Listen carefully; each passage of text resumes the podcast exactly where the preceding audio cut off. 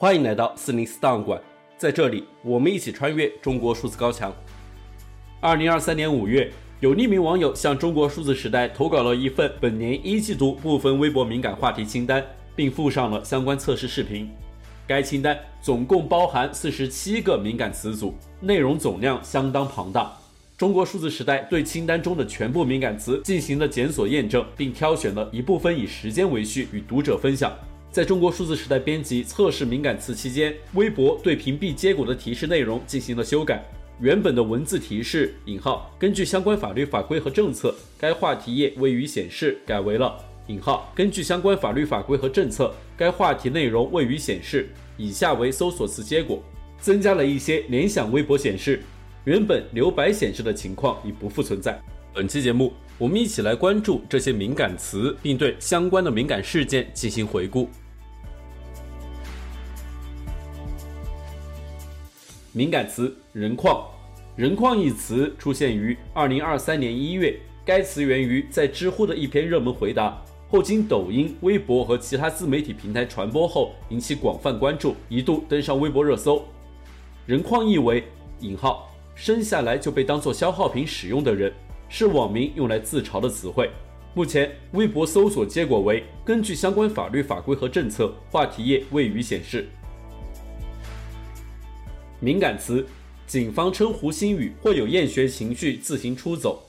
二零二三年一月，江西省上饶市铅山县私立致远中学中学生胡鑫宇在失踪近一百零六天后，其遗体被找到。而他的遗体距离学校院墙不足百米，认定胡某宇系自缢死亡，尸体发现地系原始第一现场。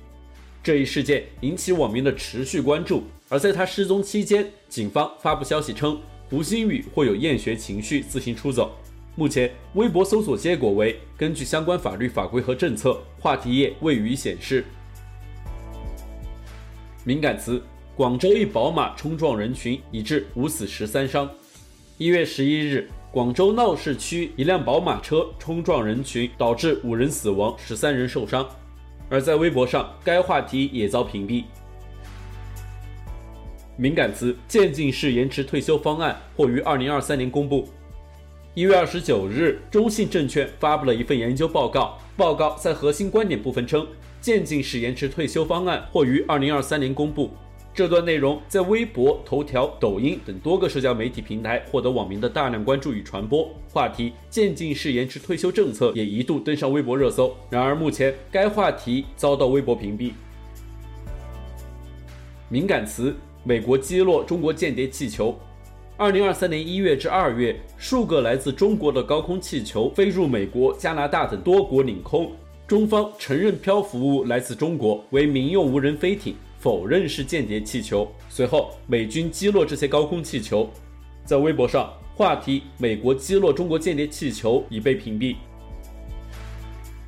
敏感词：武汉医保改革。二月八日，武汉市政府门前出现大量市民的聚集抗议，抗议者多为退休老人。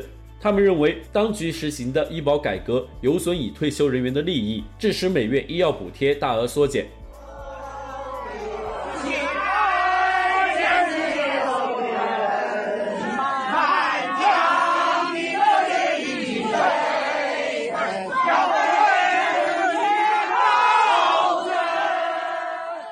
而在微博上，武汉医保改革也遭屏蔽。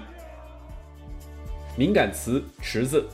二月，包括池子在内的几名中国脱口秀明星在北美进行巡演。池子的演出内容尺度在中文社交媒体上引发讨论，而池子提到的梗包括中国大陆的防疫政策审查制度以及新疆议题。随后，池子遭中国多个平台同时封杀。敏感词：基你太美。三月七日，人民日报发文：不能让恶俗的网络烂梗毒害孩子。批评“引号基你太美”等娱乐梗是恶俗烂梗，认为这类网络梗带坏了孩子，污染了网络环境，侵袭了孩子的精神世界，传递了不良的价值取向。建议让网络环境更清朗，让青少年的用网环境更健康。随后，“基你太美”遭到屏蔽。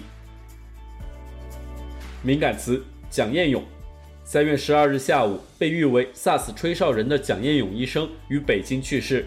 除了揭露 SARS 真相以外，蒋彦勇医生长期呼吁平反六四事件。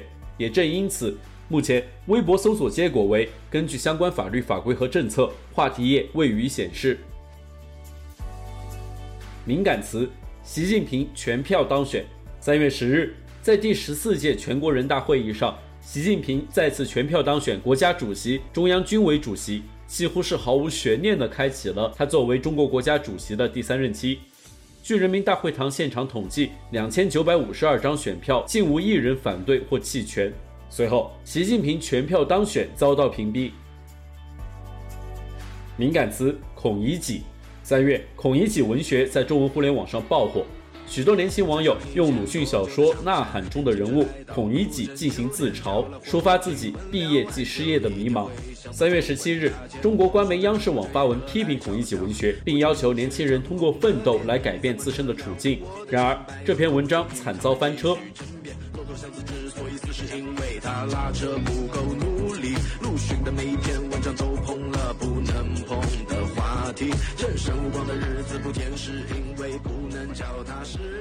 随后，孔乙己遭到屏蔽。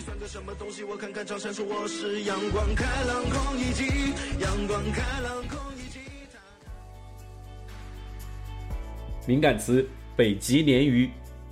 三月二十二日，一位名为“北极鲶鱼”的网友发帖炫富，并发表了贪腐言论。随后，网民们扒出她是深圳市某前交通局局长的孙女。而目前，北极鲶鱼在微博上遭到屏蔽。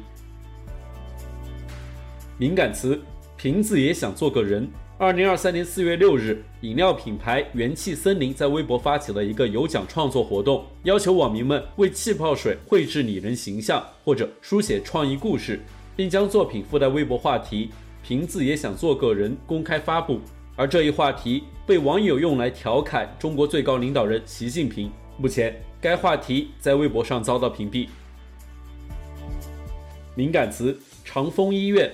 二零二三年四月十八日中午，位于北京市丰台区的民营医院长峰医院发生火灾，并造成严重伤亡。然而，从火灾发生到官方发布通报期间，网络上传出的大多数视频都被四零四，并且一直没有上微博热搜。部分网友不满官方封锁消息，延迟发布通知。